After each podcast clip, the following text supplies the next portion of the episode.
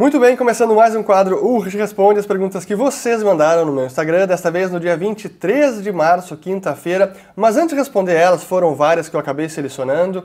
Um recado muito importante, porque como vocês podem perceber, não estou no meu home office nem no escritório da Liberta Investimentos em Porto Alegre. Na verdade, ainda estou em Miami, na sede internacional da Liberta, porque nesta semana encerramos o Missão Global em Miami, um evento presencial muito exclusivo de apenas 12 vagas, onde falamos sobre mercados globais, investimentos internacionais, dolarização de patrimônio, estruturas offshore. Muito bacana, foram três dias para os nossos clientes e encerramos com uma visita ao ATP Tour de Miami, o evento de tênis que ocorre aqui na cidade, e foi muito bacana. E o recado é que nós teremos já uma edição em maio. Então, quem quiser participar, o link está na descrição do vídeo, todos os detalhes. Mas é importante correr porque, como eu disse, são pouquíssimas vagas e será novamente um evento presencial aqui em Miami. E quem participou gostou bastante, foi bacana, até pude conhecer presencialmente aqui pessoalmente alguns dos nossos assinantes do Follow the Money.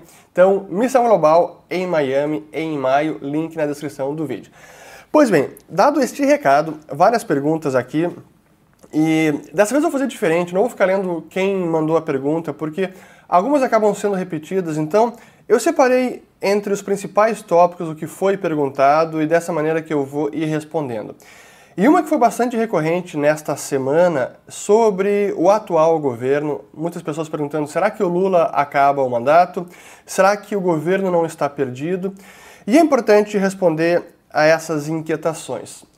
Realmente, essa semana, para quem acompanha a política de perto, viu muitas, assim, falas desastradas do presidente Lula, especialmente com essa questão agora envolvendo o Moro, que foi descoberto um esquema do crime organizado para assassinar Moro, até fazer alguma, algum atentado contra a própria família do senador.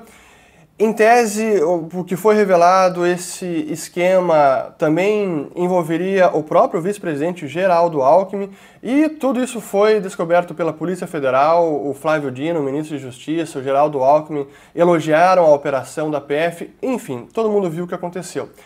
Só que Lula teve uma fala bastante desastrada e condenável, até questionando se esse esquema não, for, não seria apenas mais uma armação de Moro, daí ele dizia que não queria se envolver nessa, não queria acusar sem ter provas, mas que era visível que era uma armação.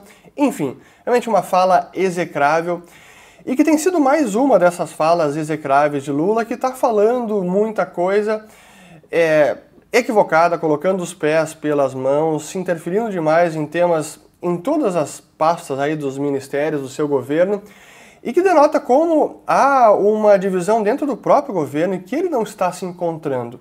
Então, perguntando aqui, respondendo a pergunta, será que o governo está perdido? Sem dúvida, o governo está bastante perdido. Olhando pela pauta econômica, que é o nosso principal objetivo aqui, o que a gente está vendo de desencontros e atrapalhadas em outras pautas também acontece na pauta econômica. Vejam o tal do arcabouço fiscal. Até agora não temos um anúncio oficial, ele segue sendo postergado, sempre na semana que vem, é na sexta, é depois, é depois da China. Sempre tem alguma desculpa e o arcabouço fiscal nunca é realmente apresentado. Honestamente, eu não tenho muita expectativa positiva com esse arcabouço fiscal. É, a Simone Tebet disse que seria algo que agradaria a todos. Já faz duas semanas. Será que realmente Lula está aceitando esse arcabouço? Ao que tudo indica, Lula é quem tem a palavra final. O próprio Rui Costa, ministro da Casa Civil, tem sido questionado também por outros membros do governo. Então, sim, o governo ele está bem atrapalhado.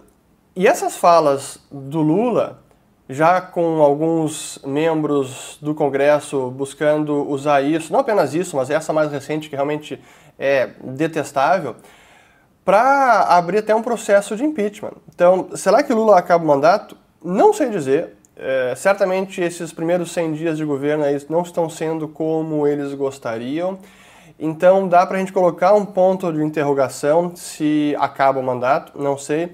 Mas que o governo está perdido é visível e isso está repercutindo nos mercados, na incerteza que provoca nos empresários, nos empregadores, nos trabalhadores, em quem precisa investir dinheiro, em quem está pensando em fazer um investimento de mais longo prazo, que onde a confiança é fundamental, traz muita insegurança. Então, realmente, nada fora do esperado, nada fora do script, mas muita gente, inclusive na Faria Lima, tinha uma expectativa, que eu acho que era uma grande ilusão, de que Lula seria diferente.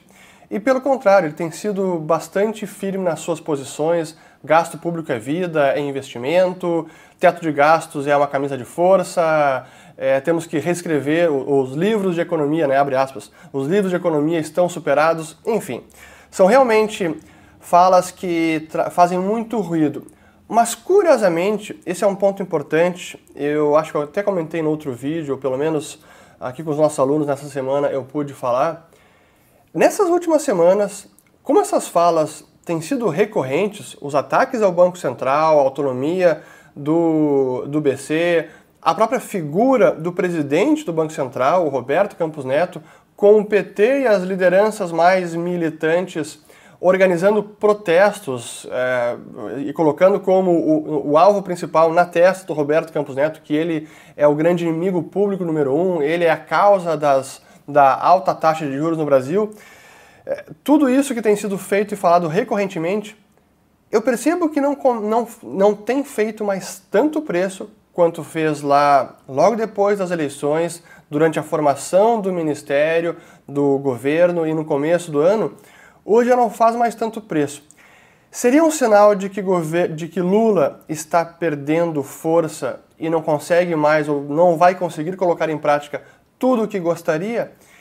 Eu entendo que sim. Então ele mesmo vem se enfraquecendo no campo político, porque o que ele gostaria de fazer não vai passar. Ah, revogar a privatização da Eletrobras, que ele também vem falando, revogar a autonomia do Banco Central, ou ter mais interferência no BC.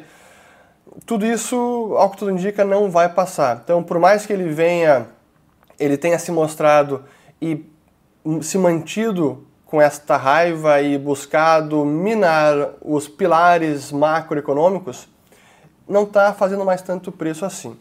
Então, é, é, isso que eu poderia responder do atual momento. Sim, o governo está perdido e será que acaba o mandato Lula? É uma boa pergunta. Aqui ainda relacionado também ao Brasil e tem a ver com a taxa de juros, alguns perguntando aqui se, se primeiro, era necessário chegar em taxa de juros 13,75%? Será que apenas 11% não bastava ou 10%? A pergunta ela é válida e eu, como sempre, vinha sendo um crítico do Banco Central, do Roberto Campos Neto, e acreditava que eles errariam na dose para cima, assim como erraram na dose para baixo em 2%. E efetivamente aconteceu. Mas agora que o erro está consumado, e é um erro que, como eu falo, Banco Central, política monetária tem muito mais arte do que ciência. E foi um erro em que o mercado também conduziu o Banco Central para este erro, porque o Banco Central vai sinalizando para onde ele vai subir os juros, o mercado vai aceitando e precificando que é para lá que tem que ir os juros, e digamos que os dois se retroalimentam até colocar os juros nesse patamar. Agora foi excessivo. O grande ponto é como corrigir este erro. E a situação que nós temos de fragilidade das contas públicas, imprevisibilidade sobre para onde vai o fiscal, teremos algum controle, algum arcabouço realmente confiável que vai manter a trajetória dos gastos de forma sustentável, da dívida ou não, essa incerteza paira no ar. E aí temos em paralelo todas essas as bravatas e os ataques recorrentes ao Banco Central e autonomia, tudo isso acaba frustrando o início do corte da taxa de juros. Então, como corrigir isso? Esse é o grande problema. Como corrigir o erro de Selic nesse patamar? O ambiente acaba sendo inóspito para que a política monetária possa ser executada de forma técnica sem todo esse ruído da política. Então, na busca por forçar ou precipitar o corte de juros, o governo está frustrando e até acaba postergando esse início de afrouxamento monetário. A outra pergunta relacionada é: nesse momento, não apenas no Brasil, mas lá fora também, será que juros seria a ferramenta correta para combater a inflação, porque a inflação que a gente vê agora não é mais uma inflação de oferta por conta de choque de petróleo, problemas que apenas a taxa de juros não conseguiria corrigir. A pergunta é válida e ela também ela ilustra a impotência do Banco Central para lidar às vezes com fenômenos inflacionários, porque especialmente no curtíssimo prazo, digamos um, dois anos, Choques pelo lado oferta, é uma guerra, é o choque petróleo, foi a pandemia, são eventos que causam sim, são fatores inflacionários e que a taxa de juros em si não consegue muito contrarrestar isso. E apenas apertar os juros até pode ser contraproducente, porque pode provocar uma recessão, dependendo, até pode ser uma recessão mais profunda, e sem conseguir debelar o dragão inflacionário no curto prazo. Mas é um problema em que o mundo todo hoje está sofrendo, não apenas Brasil, mas lá fora também. Ainda assim, o Banco Central só tem este martelo, é só a taxa de juros. E dada, dado todo o arcabouço, né, o seu marco de análise e como ele consegue atuar, não tem muito que ele possa fazer quanto à situação atual. Então, os Estados Unidos, a gente está vendo, em meio à crise bancária, eu vou voltar a, a esse assunto porque também são umas, algumas das perguntas que chegaram. Mesmo em meio à crise bancária, o Fed está subindo juros. Subiu agora 25 pontos base, subiu o Banco da Inglaterra em meio por cento, subiu o, aliás, o BCE da Europa em meio por cento e o da Inglaterra também em 25 pontos base, sendo que a inflação está bem elevada e a estabilidade financeira está em risco. Mas é, é um problema que nós temos de até de, de ferramentas, como o Banco Central consegue lidar com essa inflação. E esse é o problema né, de quando é desencadeado um processo inflacionário e que teve como combustível inicial, faço questão de frisar esse ponto, a expansão monetária e fiscal lá da pandemia, esse foi o grande combustível inicial, depois que o processo é desencadeado, contê-lo não é simples, até porque o processo ele é ele se alonga no tempo. O próprio choque que a gente teve lá de impressão de dólares em 2020 e 2021 ele não acabou, ele não impactou os preços de mercadorias, serviços, salários em dois, três meses. Esse processo durou algum tempo.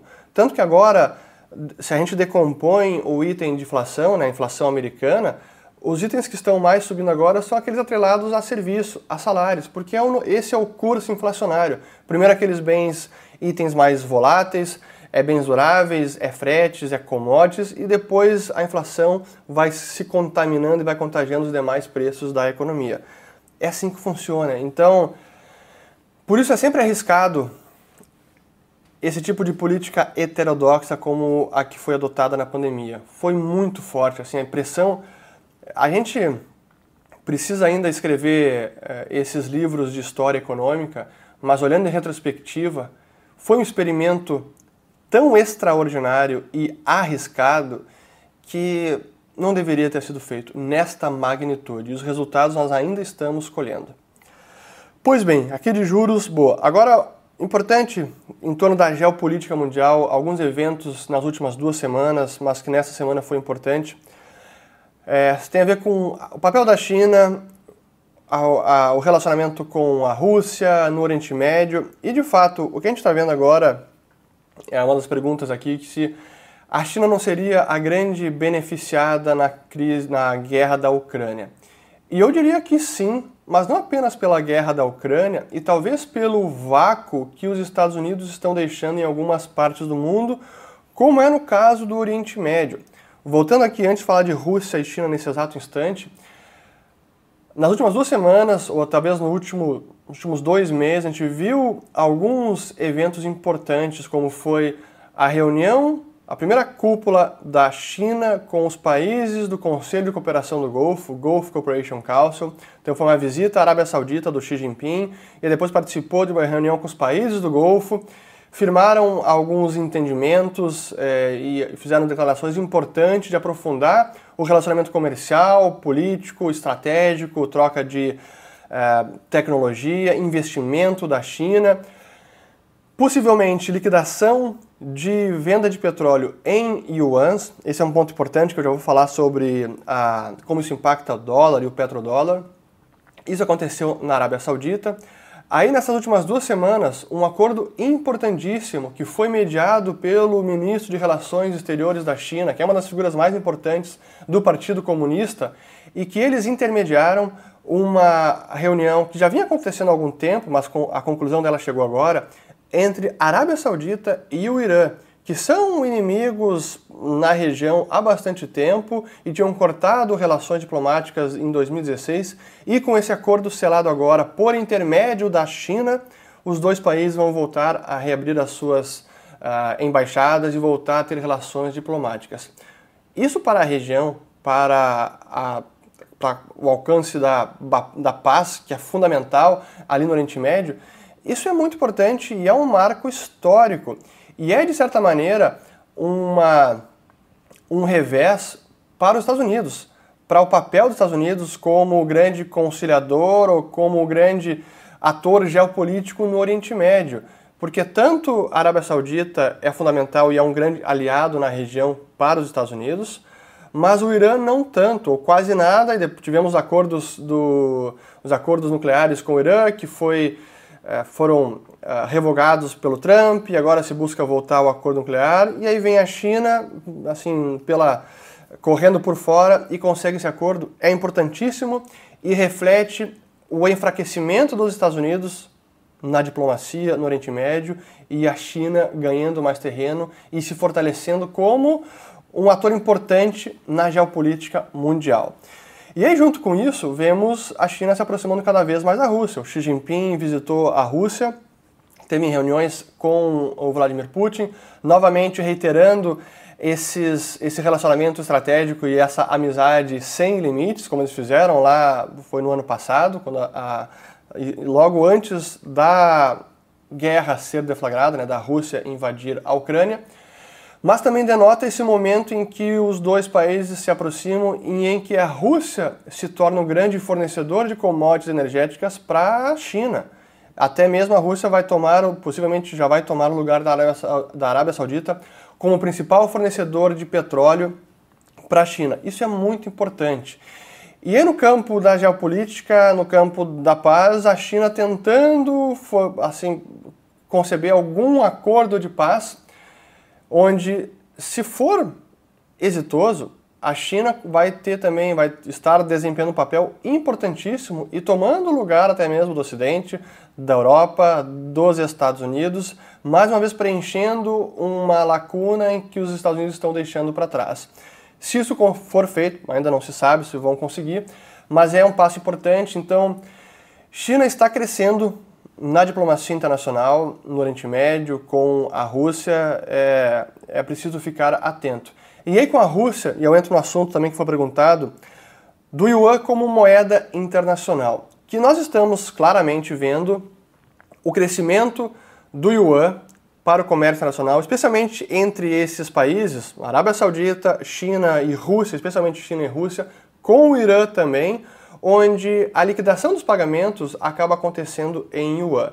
Certamente entre Rússia e China isso já acontece bastante, entre Irã e China ainda não tanto, e Arábia Saudita e China menos ainda. Mas esse é o norte, essa é a direção e é isso que a China gostaria.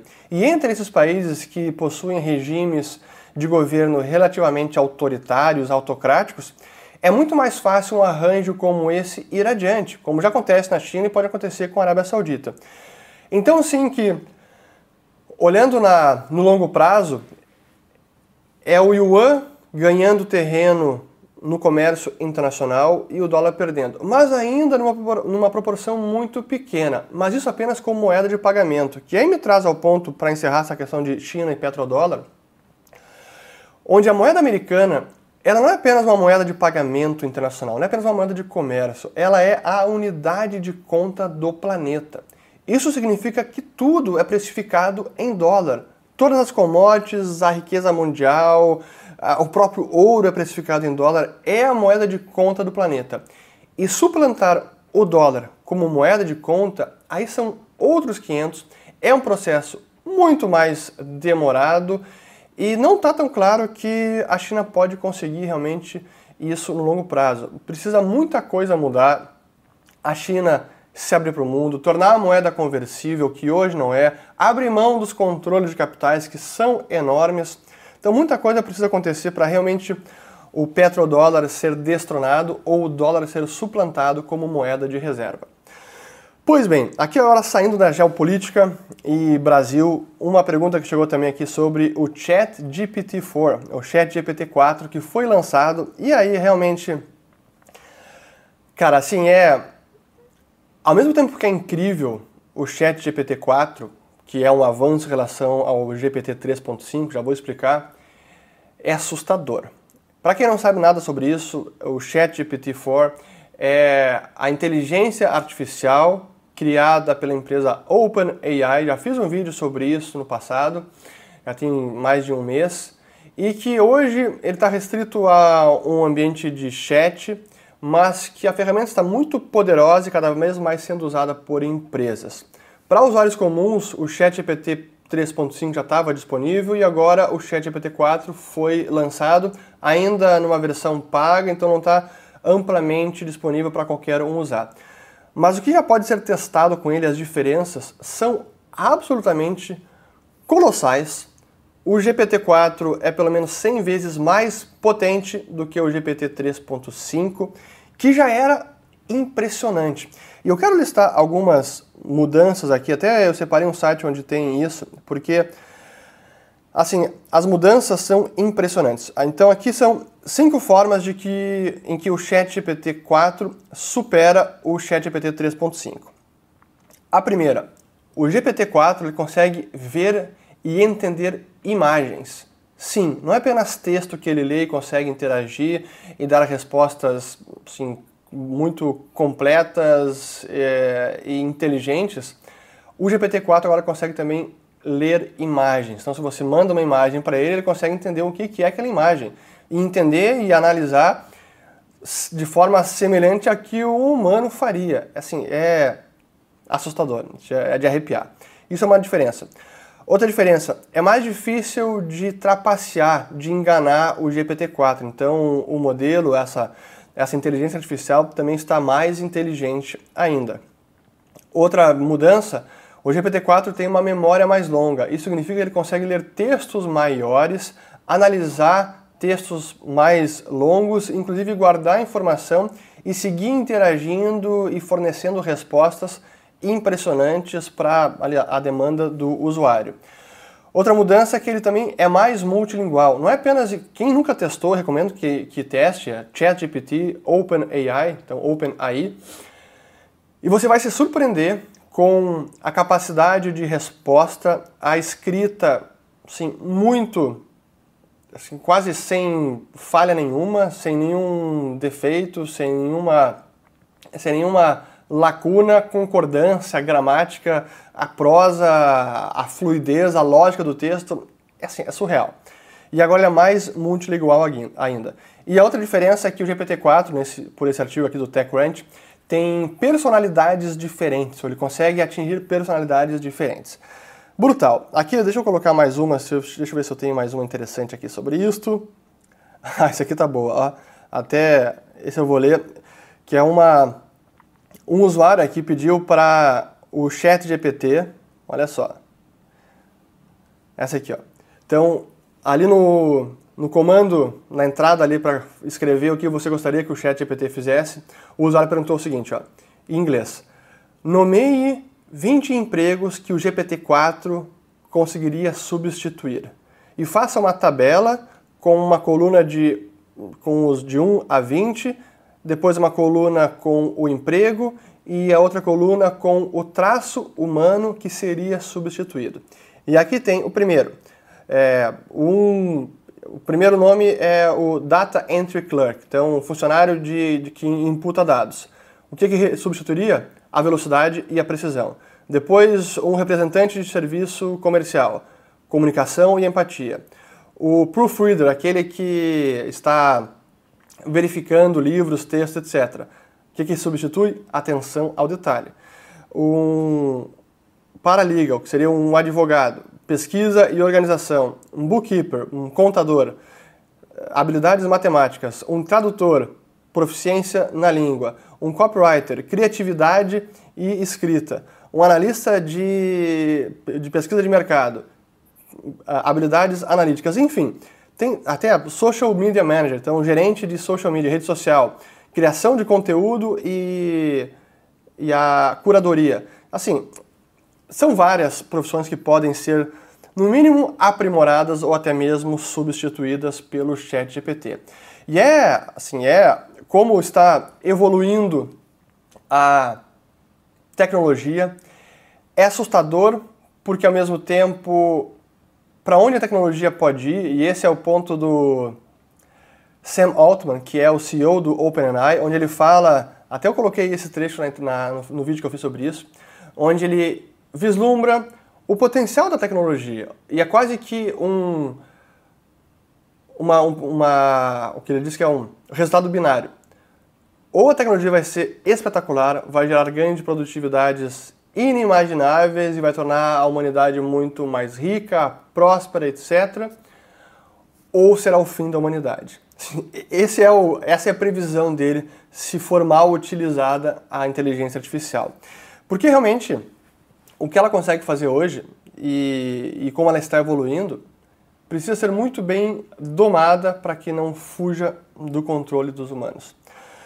Mas esse é um assunto filosófico para outro dia também. Muito bem, próxima pergunta aqui sobre a crise bancária que se espalha para a Europa e aqui perguntam sobre o Deutsche Bank, se ele seria o próximo. Pois bem, vamos falar então sobre isso. Realmente a gente está vendo essa crise bancária que não está contida, e os temores persistem. Nessa semana, alguns bancos voltaram a cair nas bolsas, bancos europeus foram no fim da semana os que desabaram mais. O Deutsche Bank é um dos bancos mais alavancados do planeta, então não é um banco que, digamos, ah, é uma surpresa, o Deutsche Bank está muito ilíquido e alavancado. Não, já se sabe há um bom tempo. Mas é, é mais do mesmo no sentido de. São os mesmos problemas de e liquidez sistêmica, de alta de juros penalizando os bancos pela alta magnitude da alta de juros e a rapidez com que ela está acontecendo, e eu já vou, quero falar mais sobre isso.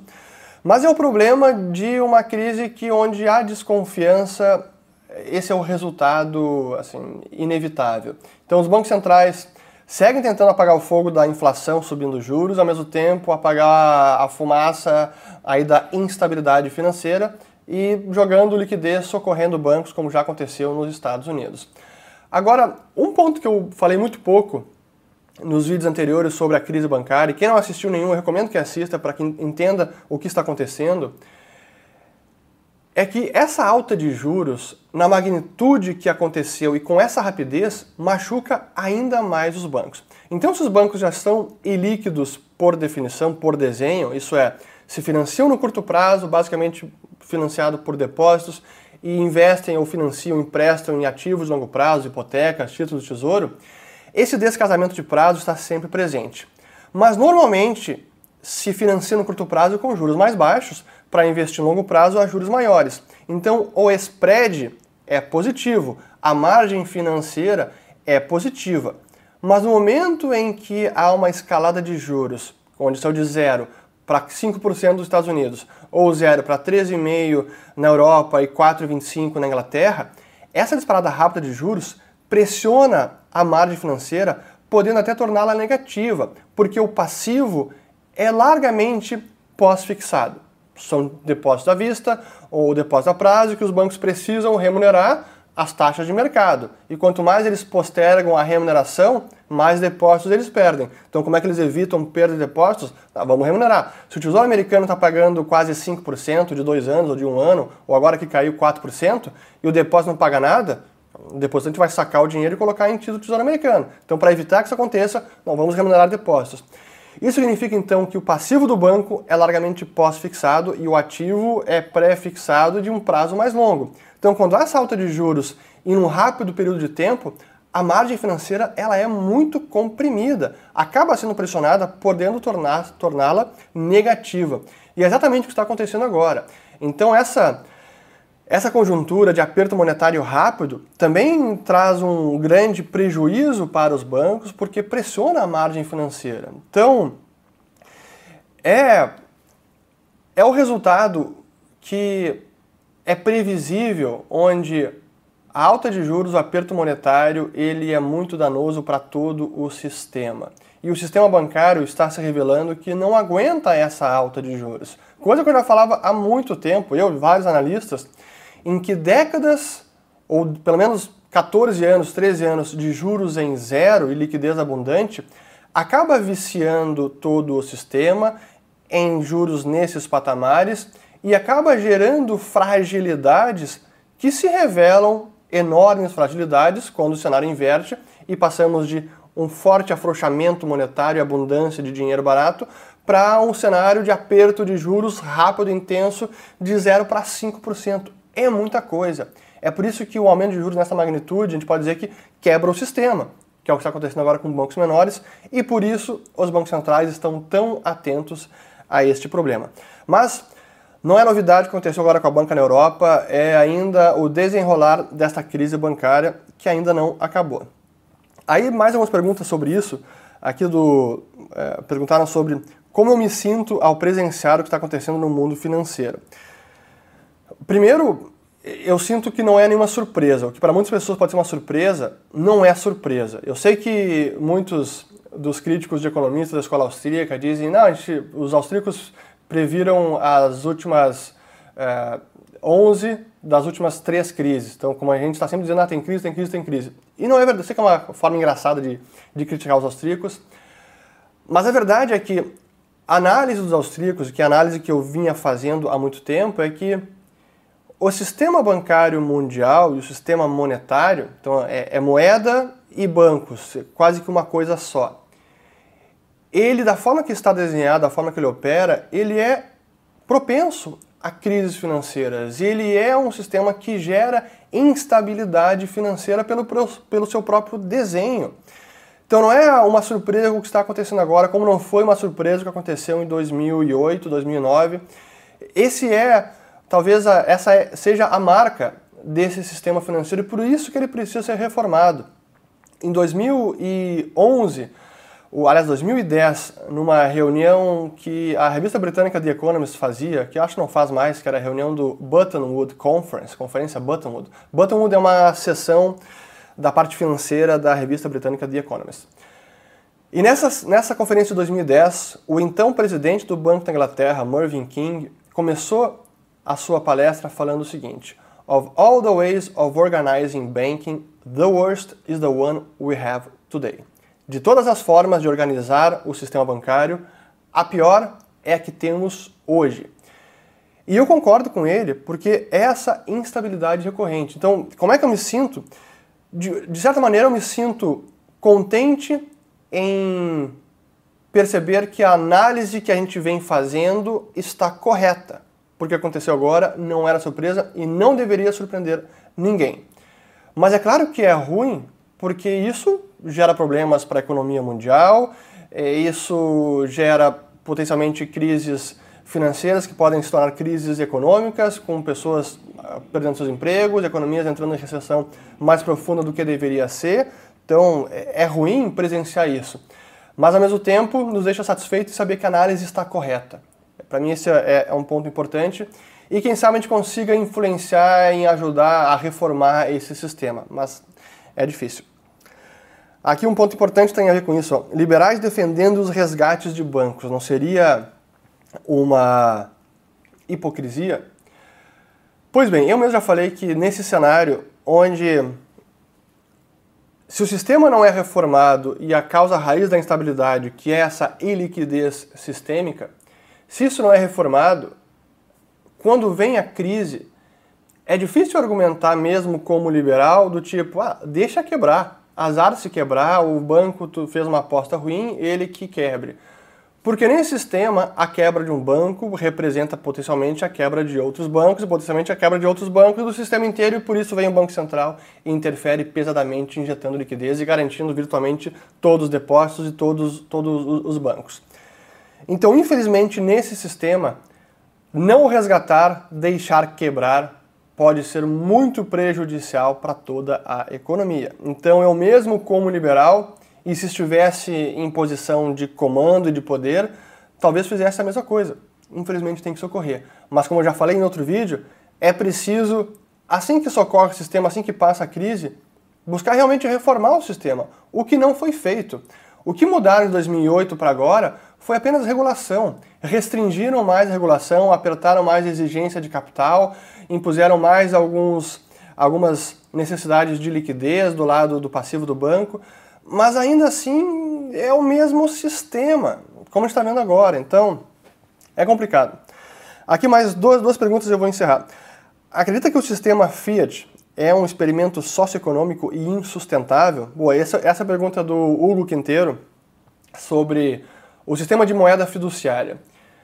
Eu diria que sim, é um grande experimento socioeconômico. Começou especialmente, ou talvez a gente possa dizer que o, a data de início, de nascimento do atual sistema monetário, foi 15 de agosto de 1971, quando Richard Nixon fez o famoso Nixon Shock, o choque do Nixon, e anunciou em rede nacional de televisão que estava suspendendo a conversibilidade do dólar em ouro.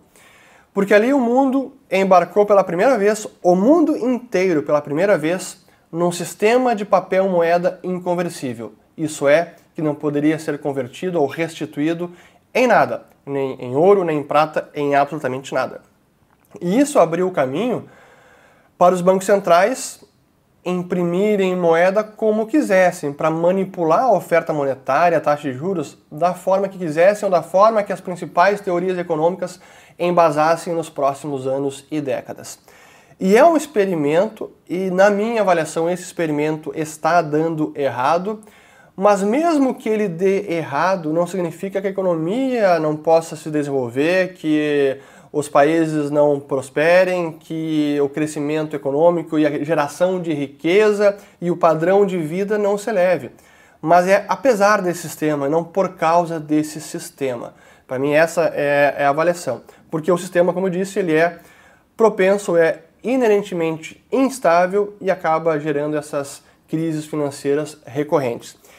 E mais, também agrava o problema de desigualdade de renda e de riqueza, porque aqueles que estão mais conectados ao sistema, normalmente bancos, instituições financeiras, são os que se beneficiam do dinheiro barato. Aqueles que estão plugados na liquidez são realmente os que se beneficiam.